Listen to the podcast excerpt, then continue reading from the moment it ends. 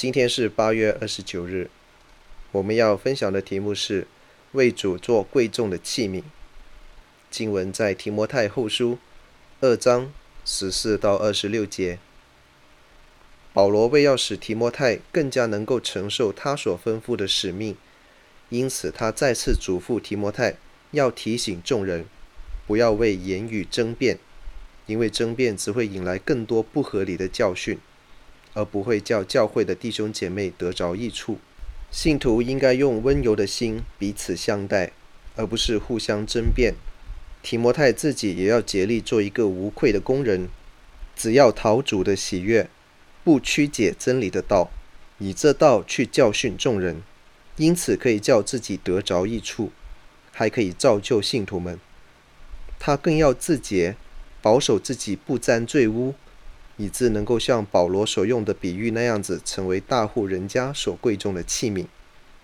保罗还特别提醒他要逃避少年人的私欲，叫自己不受这私欲所困，得以追求神的公义。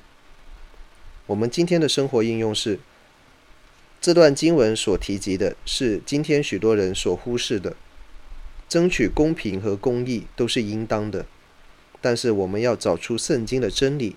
在真理的基础上去争取公平和公义，免得我们所争辩的是个人的义气而已。私欲的另一面是我们的情欲。很多时候，以前以为很重要的情欲的问题，比方说婚前的性行为、婚外情等等，今天可能已被视作等闲。犯了这些罪的信徒也会认为没有问题。但是我们应该以圣经为标准来量度我们行为的对错。免得我们很容易会随波逐流的复应社会的要求和标准。追求圣洁和美善的路是孤单的，是需要勇气和力量去跨越的。让我们能够常在主的面前仰望圣灵，带领我们建立自己，成为神眼中看为贵重的器皿。我们要怎样行，才算是竭力在主面前讨他的喜悦呢？我们要用怎样的态度去处理每天所读的圣经呢？我们研读的神的话语是否感到有趣味呢？在日常的生活当中，我们行事为人、待人接物，能够用圣经作为我们的标准吗？面对这众说纷纭的时代，我们如何能以一个客观而又符合神话语的态度去做决定呢？就让我们今天开始重新建立我们的思想。